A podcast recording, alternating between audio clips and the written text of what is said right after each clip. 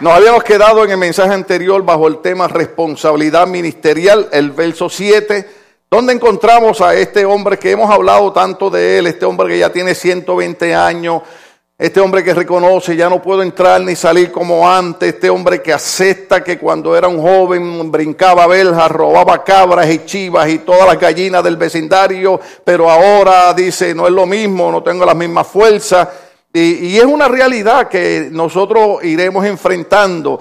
Por eso en mi país le dicen a la juventud, juventud, divino tesoro.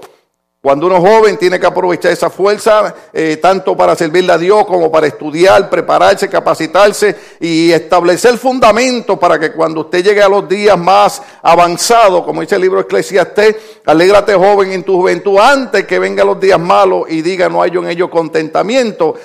Eh, y Moisés acepta que está en esa época y él sabe que ya no tiene eh, la misma fuerza que tenía antes y él quiere dejar a alguien a cargo de llevar a ese pueblo que Dios le puso bajo su cuidado hacia una tierra prometida. Dios les había dicho cuando los sacaba de Egipto que lo llevaba a una tierra que fluye leche y miel, pero había que cruzar un Jordán. El Jordán, hermano, significa tropiezo, el Jordán significa dificultades, el Jordán significa tener fe, porque recuérdese que no estamos hablando de un riachuelito, estamos hablando de un río difícil. Entonces hay que tener fe para cruzar el Jordán de tal manera que la Biblia enseña que se mandaron a los sacerdotes que agarraran el arca del pacto y se metieran a las aguas. Y cuando las aguas llegaban a los tobillos de los, de los sacerdotes, las aguas del Jordán se detuvieron para que el pueblo cruzara. Entonces, muchas veces eh, no es un poco difícil, pero cuando nosotros enfrentamos una dificultad, cuando nosotros enfrentamos un tropiezo, tal vez podemos verlo como el Jordán, que simple y sencillamente tenemos que meter los pies en ese Jordán y saber que Dios va a detener las aguas y saber que Dios nos va a ayudar y ese tropiezo y esa dificultad la vamos a cruzar en el nombre del Señor Jesucristo. Amén. Entonces la Biblia dice en el verso 7 que eh, eh, Moisés llamó a Josué y le dijo en presencia de todo Israel, ¿se acuerdan? Cuando le dijimos, en otras palabras, el Señor va a poner, déjeme ver, déjeme ver, oye, yo quiero, yo quiero usar esto, alabado, o sea, el Señor, ah, eh, aquel está medio dormido. Y le dice, y le dice, eh, esfuérzate y anímate. En otras palabras, recuerden el mensaje anterior, Moisés lo que le está diciendo a Josué es, estoy poniendo una responsabilidad sobre tus hombros. Ahora, cuando usted ve esos versos bíblicos, recuerde que una de las cosas que yo enseñé en el seminario es que cuando usted lee la Biblia, usted se detiene un verso y usted se pregunta, ¿por qué Moisés le enfatiza tanto a Josué, esfuérzate y anímate, porque tú entrarás con este pueblo a la tierra que juró Jehová a sus padres que le daría y tú se la harás heredar? En otras palabras, lo que Moisés le está diciendo, Josué, no estoy poniendo a cualquier persona al frente del pueblo. Cuando Dios le habla a Moisés de que ponga a Josué, lo primero que Dios le dice a Moisés es, en él hay espíritu. Ahora, cuando usted analiza la vida de Josué, lo que Dios está diciendo es que en él hay un espíritu de fidelidad. Diga conmigo fidelidad.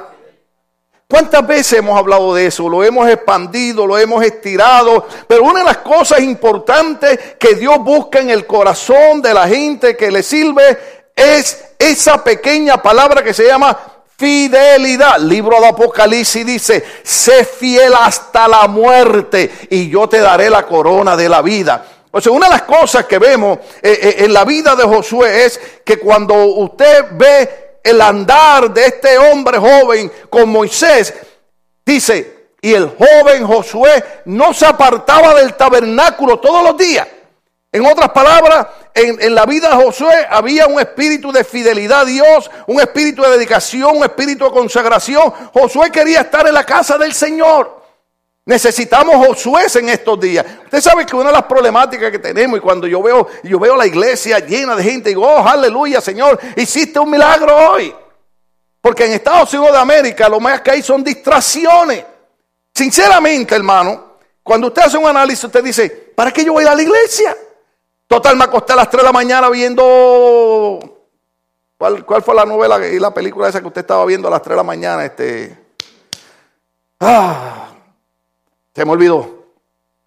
Ah, no hay nada de malo, no hay nada malo. Usted puede distraerse, usted puede ver. Pero, pero lo que estoy diciendo es que este país está tan cargado de distracciones que usted puede ver televisión, usted puede ver deporte, usted puede entrar, usted puede salir, usted puede ir a los parques, recreaciones. Y posiblemente en Estados Unidos que la gente diga, ¿para, ¿para qué voy a la iglesia? No necesito la iglesia. Pero cuando yo veo un grupo de hombres y mujeres como ustedes que están aquí un domingo a la mañana, le están diciendo al Señor, yo quiero ser como Josué, yo quiero ser fiel, yo quiero estar en el tabernáculo, yo quiero inquirir de tu presencia por eso el salmista decía, es mejor estar en la casa de Jehová que, que mil fuera de ella. El salmista decía, yo me alegré con lo que me decían a la casa del Señor iremos. El salmista quería estar siempre en la casa del Señor. Josué también siempre quería estar en el templo. Hay algo importante. Yo siempre digo que Dios oye la oración de los cristianos en cualquier parte del mundo. Pero como que hay algo cuando usted viene al templo. Fíjese, cuando Salomón construye el templo para el Señor, Dios le había hecho una promesa y Salomón le dice, Señor, tú me dijiste que tú oirías la oración que tus hijos hicieran desde esta casa. Oye, yo puedo orar en mi casa, yo puedo orar en la playa, yo puedo orar en el trabajo, pero cuando venimos a la casa del Señor, cuando venimos al templo, como que hay algo diferente. Como que la presencia de Dios está más tangible, más fuerte. De hecho, la Biblia dice, donde hay dos o más reunidos en mi nombre, yo estoy en medio de ellos. Entonces, cuando usted ve un pueblo hermoso así, reunido en la casa del Señor, usted dice, ahí están los Josué que Dios quiere. Y si hay dos o más, entonces el Señor está en medio de ellos. Y si yo miro para mi derecha, hay más de dos. Si miro para el medio, hay más de dos. Si miro para la izquierda, hay más de dos. ¿Sabe qué significa eso? Que Dios está en medio de nosotros. Es así de sencillo. Pero la, razón por la que Moisés recibe la encomienda de Dios de poner a Josué es porque, número uno, hay un espíritu de fidelidad en Josué. Número dos, Josué había aprendido un secreto que mucha gente le falta aprender. Oh, aleluya. Yo le digo a los hermanos, yo mejor me quiero quedar de maestro en el seminario porque en predicar para mí me es un poco difícil porque yo entro en, una línea que yo he tenido que vivir. Por ejemplo, cuando se habla de Josué dice, Josué, servidor de Moisés. Oh. Usted sabe que no hay manera que usted pueda ser un líder si nunca ha estado bajo el mandato de un líder? Déjeme darlo más despacio. Usted no puede ser un líder si usted nunca ha estado bajo la dirección de un líder. Porque jamás Dios pondrá a nadie de líder que no haya probado que estaba dispuesto a servir a un líder. Déjeme darle más despacio. Usted sabe que el sistema de, de vida hoy en día nos dice a nosotros, Ustedes hagan lo que dé la gana. No obedezcan a nadie. ¿No es lo que el gobierno le enseña a nuestros hijos? ¿Cuántos padres hay aquí? Pues aquí que en las escuelas le dicen a sus hijos que ellos pueden hacer lo que dé la gana y que no tienen que obedecer a los padres. En una ocasión, una situación, un juez le dijo a un padre que su hija ya tenía 18 años y que ella podía hacer lo que le daba la gana. Pues si ella puede hacer lo que le la gana, entonces que vaya, busque un trabajo, busque un apartamento, pague 1.500 dólares de renta, gaste 100 dólares a la semana de comida, pague la electricidad, pague el cable, pague el internet. Y en la predicación el viernes, cuando Giovanni estaba eh, mencionando la hermosa palabra del Señor, eh, eh, enfatiza cuando la Biblia termina por ahí, creo, creo que es el último verso del libro de los jueces, por ahí, donde dice, y el pueblo hacía lo que le daba la gana. Usted sabe que nosotros en naturaleza somos rebeldes. La Biblia dice, la necedad está en el corazón del niño. Desde chiquitos somos necios. Somos rebeldes, hermano. Sí. Yo siempre le he dicho a ustedes cuando, cuando, cuando yo era jovencito, la, canción, eh, es más, un día esto lo voy a poner ahí, aprovecha esta, esta tecnología. Y, y, y, yo tenía un Toyotita de eso que ahora la gente se reiría de él, ¿no? Pero, pero yo, y, eran radio de eso que había que darle vuelta con el botón. ¿Cuántos se acuerdan de eso? Los jóvenes no saben de lo que estoy hablando. Eh, habrá alguien aquí que se acuerda que está buscando y de momento encontraba la estación. Y ellos buscaban y soy de una raza pura y pura rebelde. Oiga, yo era un joven rebelde, hermano. ¿Por qué? Porque la rebeldía está de naturaleza en cada uno de nosotros. Y somos rebeldes en contra de Dios, y somos rebeldes en contra de la iglesia, y somos rebeldes en contra del sistema, y somos rebeldes en contra de los líderes, y somos rebeldes en contra de los padres. Pero había un hombre llamado Josué que aprendió a ser un servidor de Moisés. Por eso que cuando Pablo habla de la nueva naturaleza en Cristo, él dice, de modo que si alguno está en Cristo, nueva criatura es. Las cosas viejas pasan, todas son hechas. En otras palabras, cuando nosotros venimos a Cristo, hay una regeneración en nuestro espíritu. Esto es lo que ocurre. Cuando nosotros estamos sin Cristo, estamos en el reino de las tinieblas. El apóstol Pablo cuando escribe a las iglesias dice, porque el Señor nos ha trasladado del reino de las tinieblas de Satanás a la luz admirable de Cristo. Entonces, cuando estamos sin Cristo, estamos en tinieblas, estamos atados, somos esclavos. Cuando venimos a Cristo, hay una regeneración en nuestro espíritu, comenzamos a ser libres. Entonces, comenzamos a ser libres de la rebeldía, que la Biblia llama a la rebeldía el pecado de adivinación. Es lo mismo que estar practicando espiritismo. Uf, Dios reprenda a los brujos. Pero usted sabe, cuando, cuando Josué comienza en el ministerio, la primera faceta fue ser un servidor. Cuando nosotros en la iglesia tratamos de enseñar esa área a los hermanos, qué duro es. Yo entiendo la influencia de Estados Unidos. A mí nadie me tiene que dar órdenes. A mí nadie me tiene que dar instrucciones. Mira, papito, mamita, te voy a decir algo. Si tú no aprendes en la iglesia a obedecer a Dios, a seguir instrucciones, a seguir ciertas orientaciones, vas a tener problemas en cualquier trabajo que vaya. Porque en cualquier trabajo que vaya, vas a tener un jefe sobre ti. ¿Sí o no? Y te van a decir, se entra a tal hora y se sale a tal hora y aquí se trabaja. Sí, porque hay algunos que van al trabajo pero no hacen nada. Aleluya. A mí cuando me dicen, pastor, pero usted, pero tenga fe en Dios, porque te dice que tiene cuatro discos rotos. Yo tengo cuatro discos rotos porque toda mi vida he tenido que trabajar. Los que no tienen discos rotos les voy a preguntar si es que no trabajan. Usted sabe, eh, eh, eh, si usted no aprende a seguir instrucciones, a seguir directrices, usted tiene problemas. Ahora, ¿cuál es la idea de yo estar predicando esto? Que estamos viviendo los días finales, estamos en la recta final. Y sí es muy cierto, como se predicó el viernes, como hemos usado ese verso ahí del remanente que Dios despierta, es muy cierto que Dios en los últimos días quiere levantar en una iglesia hombres y mujeres con el fuego del Espíritu Santo, hombres y mujeres con una dinámica de decirle a la gente, aunque tú te burles, aunque tú te rías, solamente hay un camino de salvación, se llama Cristo y la promesa del levantamiento de la iglesia y de segunda venida está a las puertas.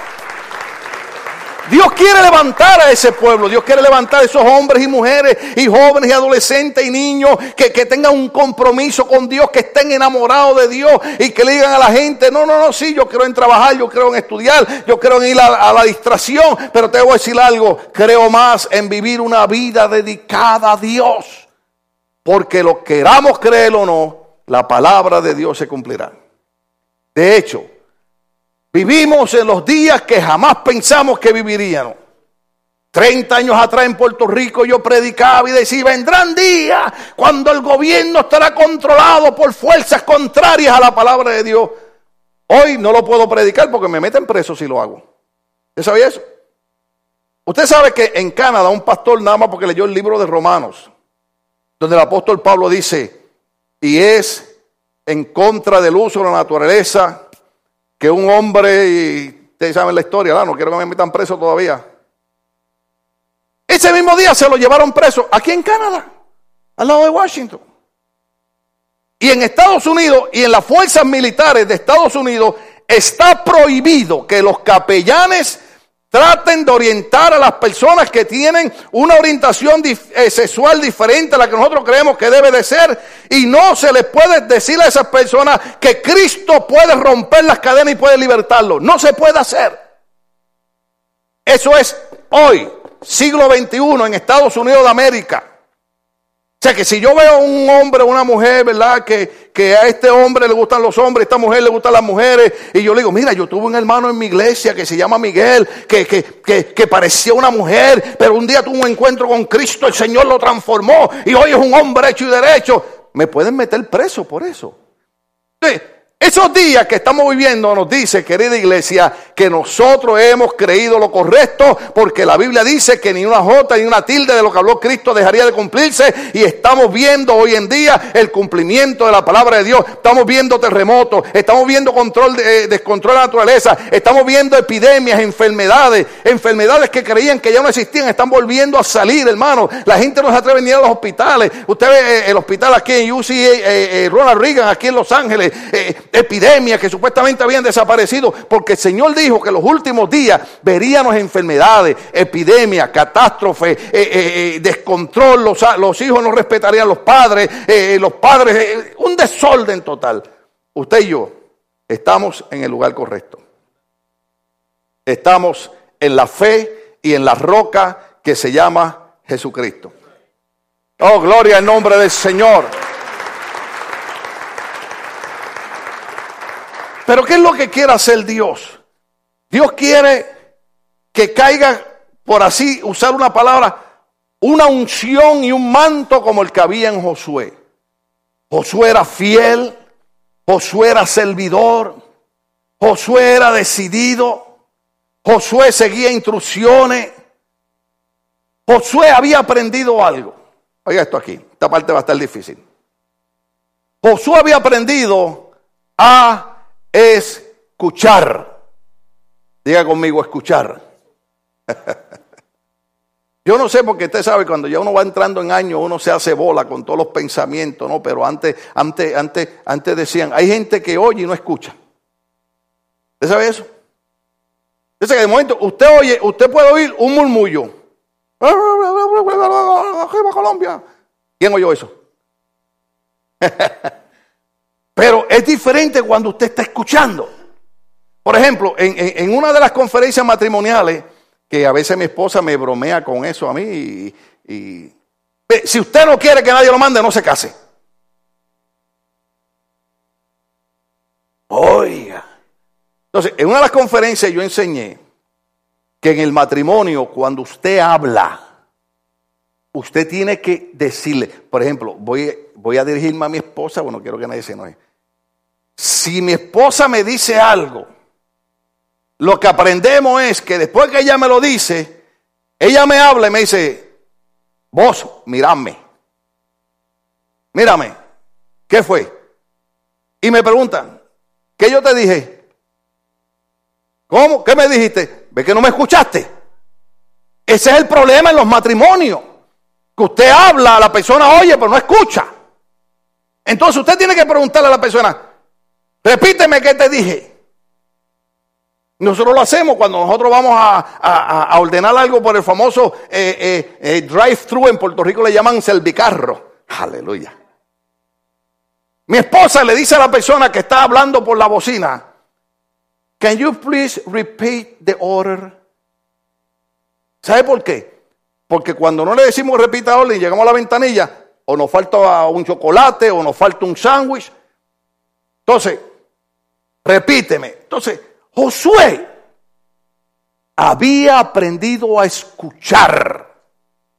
Escuchar no es tan sencillo, porque cuando usted es cristiano y Dios quiere hacer un proyecto gigante con un pueblo, con una iglesia, Dios no tiene problema con el tiempo, ok, yo puedo llevar 25 años pastor aquí y para Dios ser la mitad de un segundo. Mucha gente se desespera, ay que Dios me dijo una vez, no, no, tranquilo, Dios sabe lo que hace. Pero una de las cosas que Dios nos quiere enseñar es aprender a escuchar. ¿Sabe por qué? Porque nosotros tenemos muchas voces que nos hablan. La primera voz que nos habla es la voz de la carne. ¿Cuándo están aquí? ¿Se acuerda, ¿Se acuerda cuando, cuando, cuando Moisés sube al monte a orar y está 40 días allá? ¿Sabe dónde estaba Josué? Al pie de la montaña. Pero cuando van bajando, se oyen gritos en el campamento. Y Josué, que ya era un general del ejército de Dios, dice, gritos de guerra, gritos de, hay que avanzar Moisés, los enemigos. Y Moisés le dice, tienes que aprender a escuchar. Porque Moisés, el veterano de años, le dijo, no son gritos de fiesta, de, perdón, no son gritos de guerra, son gritos de fiesta. El pueblo se ha apartado de Dios. Y cuando bajaron efectivamente, el pueblo se había hecho un becerro de oro.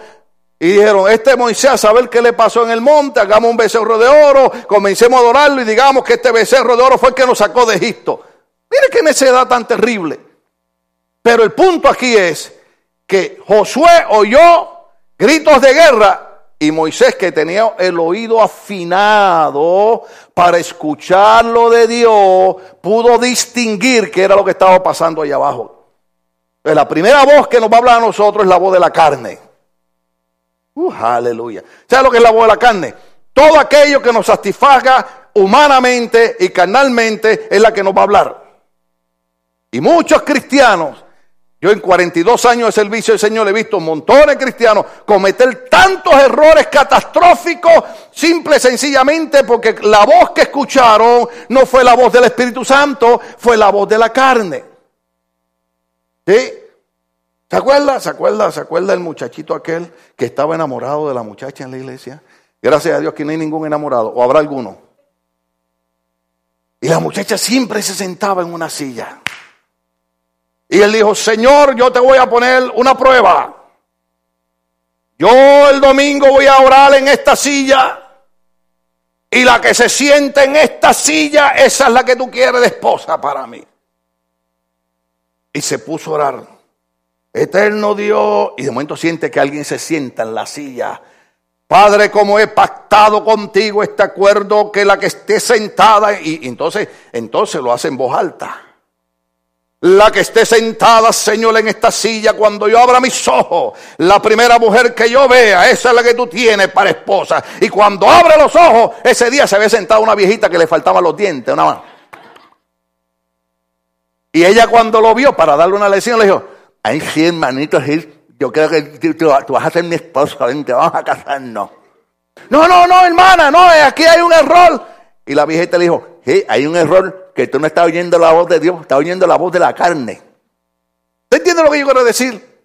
Nuestra humanidad siempre va a tratar de interrumpir que escuchemos la voz de Dios.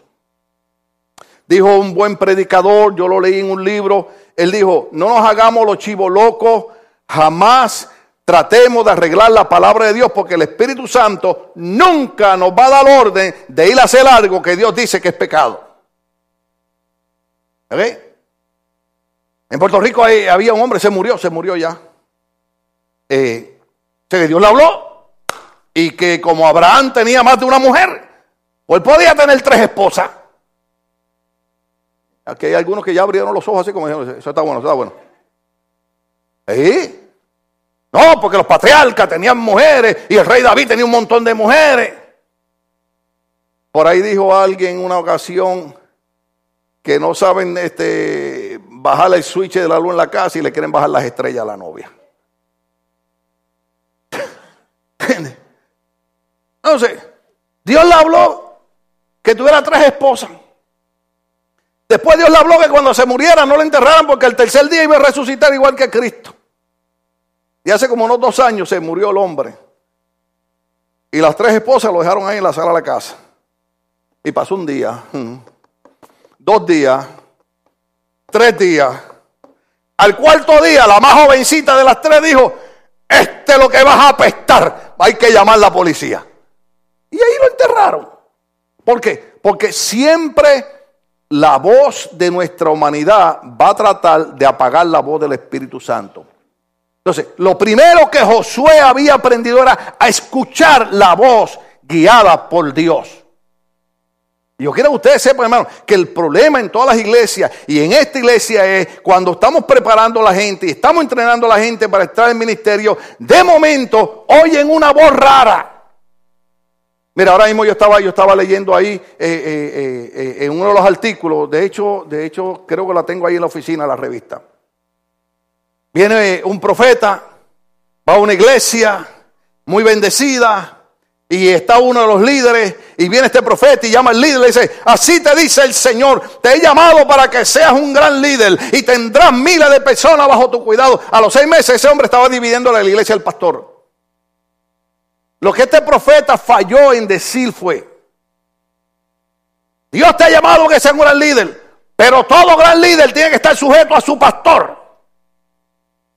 Y su pastor le dirá cuándo es tiempo de salir. ¿Por qué? Porque mire, hermano, allá en mi bella tierra de Colombia dicen, perro viejo ladra acostado. ¿Eso es lo que significa eso? Tengo un perro jovencito y oye cualquier ruido. El perro viejo ya veterano que sabe que un montón de veces ladró y no había nadie. Cuando hay un ruido allí tirado acostado hace... un aplauso a Dios y te atreves. Sí.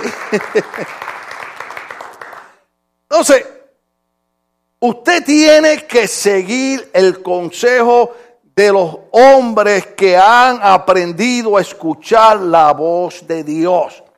La voz de Dios siempre va en contra de la voz de la humanidad. Porque nosotros queremos hacer cosas a nuestra manera, ¿sí o no? Pero muchas veces Dios nos dice que la hagamos de otra manera.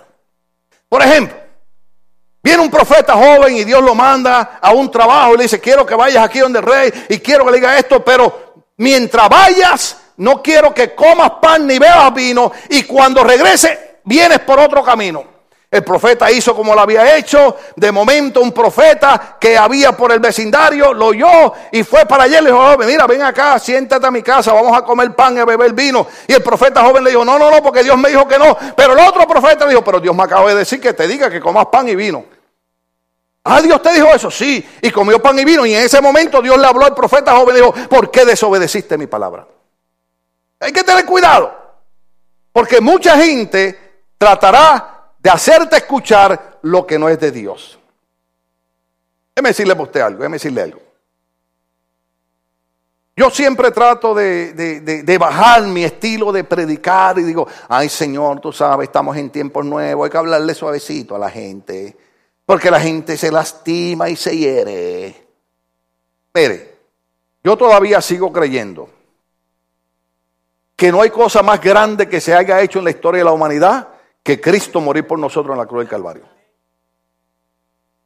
Nuestra salvación, nuestra relación con Dios, nuestra entrada al reino de los cielos depende de un Cristo que dejó su trono de gloria y murió como, como, como, un, como, un, como un criminal en una cruz para que usted y yo fuésemos salvos. Entonces, yo tengo que tomar una determinación. O yo escucho la voz de Dios aunque vaya en contra de mi humanidad o escucho las voces que quieren apartarnos. Por ahí alguien dijo, usted sabe, a mí me gustan los conciertos, a mí me gustan las fiestas cristianas y todas esas cosas. Pero por ahí alguien dijo, en los últimos días, ese fue David Wilkerson, en los últimos días eh, se hacen muchos conciertos y muchas actividades donde se le enseñan a los jóvenes a estar brincando, pero no se les enseña a doblar la rodilla delante de Dios. Usted sabe, yo, yo, yo lamentablemente me crié en un evangelio diferente. Yo compartía con mi esposa y con alguien de la familia. Cuando yo vine a Cristo, yo estaba todo destruido, hermano. Eh, mi, condición eh, daba pena. Yo no me crié como ustedes, que nacieron en cuna de oro. Usted sabe. Eh, los muchachos ahora. Mire, los tenis que yo tenía, nosotros le llamábamos meneito me. Porque aquello eran una imitación de Converse. Yo no llegaba ni a comprar Converse. Los primeros Converse me costaron 11 dólares 25 centavos. ¿Y sabe por qué me acuerdo? Porque tuve que hacer mandado, tuve que vender periódico, tuve que limpiar zapatos para podérmelos comprar. Ahora, yo puedo ir a casa de muchos de sus hijos. Deme permiso para ir. Y encontrar por lo menos tres pares de tenis. Y no meneitos me. Nike, eh, Skechers, ¿se dice? dice? Eh, eh, eh, Jordan. Oh, hermano, cuando yo vine a Cristo, yo vine destruido. Y Cristo extendió su mano de misericordia, tocó mi mente, tocó mi cuerpo, tocó mi vida y me hizo saber que cuando el diablo te dice que ya no hay esperanza, Cristo te dice, hay esperanza, hay vida eterna, hay ministerio, hay prosperidad, hay unción, hay triunfo, hay victoria. Eso es lo que hace Dios. Pero cuando yo vine al Señor, yo aprendí a servirle a Dios. ¿Cuánto estamos aquí? Yo aprendí a servirle a Dios. ¿Sabe lo que era servirle a Dios? que cuando el pastor me decía cosas que a mí no me gustaban, ah, porque acuérdense que yo era, soy de una raza pura, pura rebelde, ¿se acuerdan? Y, en el día de los matrimonios le iba a poner, pero no, porque la otra canción mía era, yo así viví y siempre fui a mi manera. Hay algunos que todavía son a su manera, pero estoy tratando de que se pongan a la manera de Dios. Seguiremos luchando. Amén. Y no importaba lo que dijera mi pastor, yo le decía a los hermanos. yo sé que los tiempos cambiaron. Ahora usted dice, ah, hasta en me le dice, oh, please don't waste the time. I don't want to hear that. That's what I'm talking about, hearing, you know. Do you need a hearing aid? I'll buy one for you. Eh, y yo le decía a los hermanos, si el pastor me dice que es así, es así. Yo recuerdo una vez, pues yo era un joven bien dinámico, hermano. Miren, ni la silla me puedo aguantar. Usted me dice, alabado sea Cristo. Y hubo, y hubo un pastor que, que, me vio una vez predicando en un sitio y me dijo, yo quiero que tú vengas a una campaña de tres días, viernes, sábado y domingo. Y yo voy para allá bien emocionado, oh, aleluya. Me invitaron a una campaña, gloria a Dios. Y, y, voy de pastor, pastor, pastor, y Dios le bendiga. Mire, mire, pastor, me invitaron a una campaña, eh, me da permiso. Oiga, mi pastor, acuérdese que era tuerto, era molacho, le faltaban los dientes, y me mira con el ojo que la, que cabeza. Me dice, no puedes ir. ¿Ah? No bajo. Que no, pastor. Yo tratando de convencerlo. No, te quedas en la iglesia. Entonces le dije, ah, eso es que él me quiere sorprenderme y me va a poner a predicar a mí los tres días en la iglesia. Hermano, pasé viernes, sábado y domingo sentado en la iglesia. Y el diablo me decía, ve lo que te digo. Estuvieras predicando aquella gran campaña.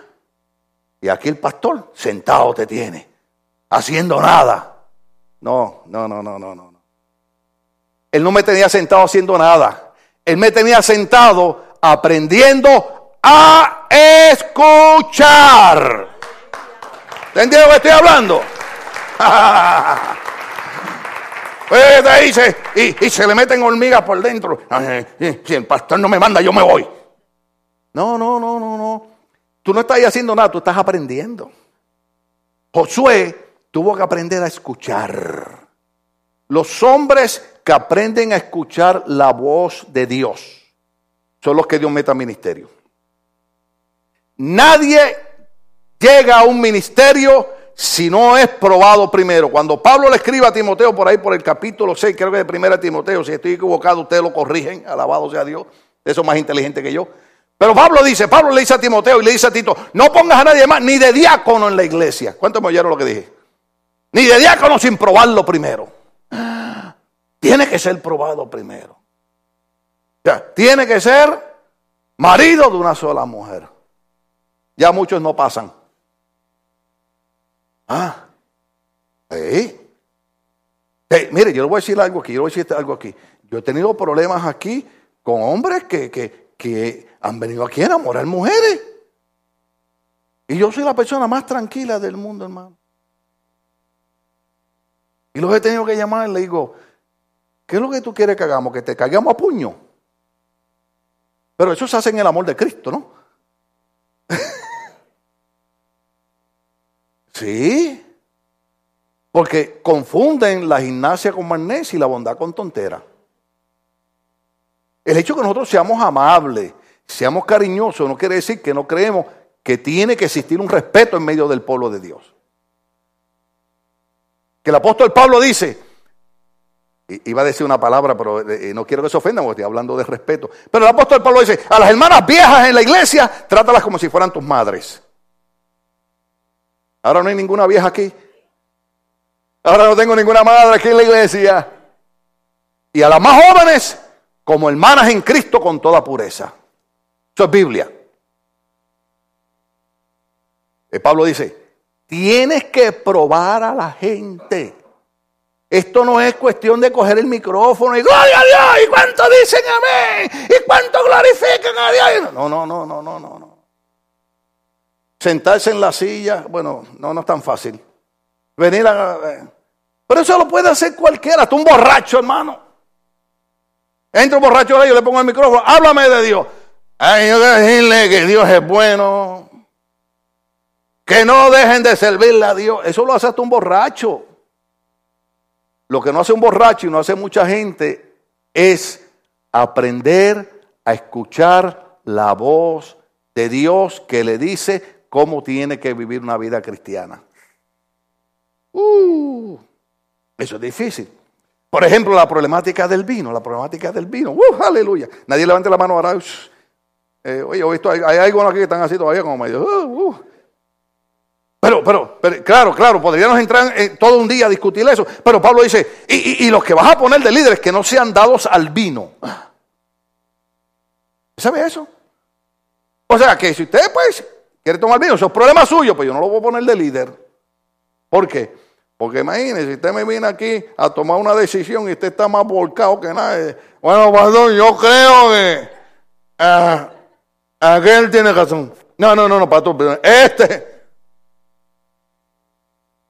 entonces, cuando, cuando, hablamos, cuando hablamos de que este hombre, imagínense, cuando, cuando, cuando Moisés llama a Josué y le da la responsabilidad de cruzar al pueblo hacia la tierra prometida, es porque ya Moisés sabe todas las características probadas de este hombre para ser un líder frente a un pueblo.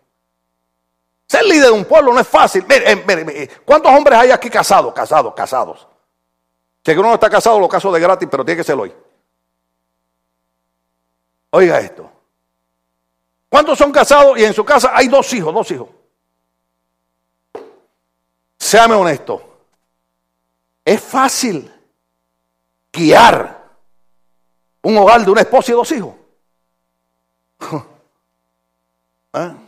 Ah, en mi casa no, yo le decía a un pastor, yo le decía a un pastor, había, un pastor que, que, prohibía en la iglesia que las hermanas usaran pantalones y que usaran faldas un poquito sobre las rodillas, usted sabe.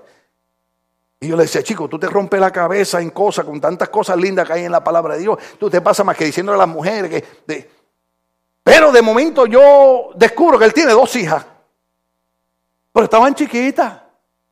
Y yo le dije, aquel pastor de Los Ángeles, yo le dije, papito, ven para acá. Te veo dentro de 10 años más. Y bueno, ya tenían como 6 o 7 añitos. Oiga, Dios me ha permitido vivir y viviré más largo tiempo porque usted hay que hacerle la vida un poquito difícil. Aleluya. Las nenas crecieron. Y un día yo voy a su iglesia. Y sus hijas están con la faldita para acá. Con la sombra acá. Las pestañas para allá. El lápiz labial de oreja a oreja. Y yo dije, ¿estas son el Joker o quiénes son? Y yo le dije, siervo de Dios, ¿cómo te estás? Ven para acá, es alabado sea Cristo. Y estas son tus hijas. Oh, sí, digo, muchacho, qué grande está, pero qué bonitas están tus hijas. Le digo, pero ven acá, siervo, tú permites que tus hijas se maquillen y usen falda corta. O bueno, tío, los tiempos cambiaron. Le dije, sí, pero también tienen que haber cambiado 15 años atrás cuando usted estaba prohibiendo cosas a las hermanas en la iglesia que después tú no podías mantener en tu casa.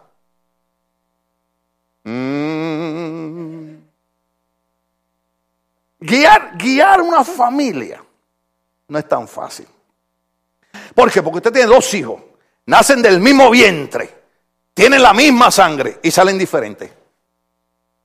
¿Ah? Usted ve un hijo carameloso, con el papá o con la mamá. Ay, que te quiero. Ay, coche, coche. El otro, usted lo ve, un despegado ahí que parece un extraño. Mi mamá decía, parece un huevo sin sal.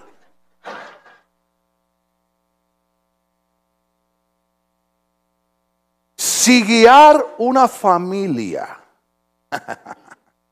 no es tan sencillo como parece. Piensa usted en guiar una iglesia. ¿Mm? Mire, en las iglesias los adultos se ponen peores que los niños. Le dan unas malas crianzas que hay que darle una paletita rápido. Hay veces hay adultos, adultos, adultos. Eh, pastor, mire que, no, me saludó. Ah, y ese es el problema. Digo, ven acá, papito, ven para acá, ven acá. Cuando tú eras chiquito, ¿quién, quién no te atendió? ¿Tu papá o tu mamá? Pues yo quiero que ustedes entiendan algo, quiero que ustedes entiendan algo. Es que entre medio ustedes un montón de locos, ¿sabes? ¿Eh? Hay gente que quiere exigirle al pastor lo que no le dio su padre. ¿Usted sabía eso? Hay gente que cuando chiquito no le dieron atención y quiere que el pastor le esté dando atención. Aquí había un hermano, aquí había un hermano que quería que toda la semana yo estuviera metido en la casa de él. Le dije, tiene que buscarse otra iglesia, hermano. ¿Por qué? Pues yo no creo estar molestando a la gente. Ahí el pastor no es molestia. Ah, pues entonces tú no tienes nada que hacer y me quiere quitar el tiempo a mí. Mire, yo cuando estoy en casa, hermano, estoy leyendo. Y cuando estoy leyendo, estoy, Señor, toca mi cuerpo, dame sanidad, dame fuerza. Oh, Señor, si tú me ayudas el domingo, predico. Y hay hermanos que creen que estoy en la casa ahí bailando bugalú o, rap o algo, hermano. Seamos honestos, seamos honestos. Muchos de nosotros, cuando chiquitos, no nos dieron cosas que a veces vamos a la iglesia y queremos pedirlas en la iglesia. ¿Sí o no? Entonces, para ser líder cristiano hay que aprenderla. Porque, por ejemplo, cuando usted salga hoy, yo sé que usted no oyó más nada del mensaje, esto fue lo que usted oyó.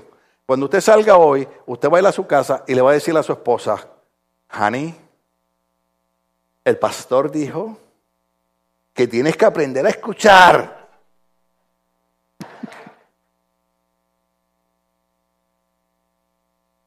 Y la esposa le va a decir, bebé, yo escuché que el pastor dijo que tú tienes que aprender a escuchar. Y entonces la esposa le va a decir al esposo, y, y dígaselo en inglés, aunque usted no hable inglés, dígale, and now honey, repeat after me. Amén. Porque no hay cosa más difícil que aprender a discernir y escuchar cuál es la verdadera voz de Dios. La primera voz que va en contra de la voz de Dios es la voz de nuestra humanidad. Nosotros somos rebeldes de naturaleza, siempre queremos hacer lo que nos da la gana, no queremos que nadie nos aconseje, no queremos que nadie nos diga, no queremos que... Pero somos un pueblo diferente, somos un pueblo lavados en la sangre de Cristo. Somos un pueblo escogido para un ministerio poderoso. Somos los que tenemos la palabra de poder del Evangelio en nuestros labios. Somos los que cambiamos lo negativo en positivo, hermano. Somos los que creemos que en medio de los problemas y de la lucha y de la batalla, todavía hay un Dios de poder sentado en el trono de gloria que nada ni nadie puede impedir que cuando Él hable se cumpla. Nosotros somos ese pueblo. Entonces tenemos que aprender a escuchar la voz de Dios. Porque la razón por la que queda Josué al frente para llevar al pueblo es porque Josué aprende a escuchar la voz de Dios. El otro domingo, si Dios me da fuerza, si estoy vivo y Cristo no ha venido, entramos en un punto bien lindo, hermano, de la vida de Josué. Pero yo quiero terminarle con esto. La idea de estos mensajes no es molestarlo. La idea de estos mensajes es entrar a su espíritu y hacerle entender que ustedes son hombres y mujeres que han sido llamados y escogidos y seleccionados por Dios para hacer cosas grandes en el nombre del Señor Jesucristo. Amén. Estamos de pie mientras damos ese aplauso al Señor. Aleluya.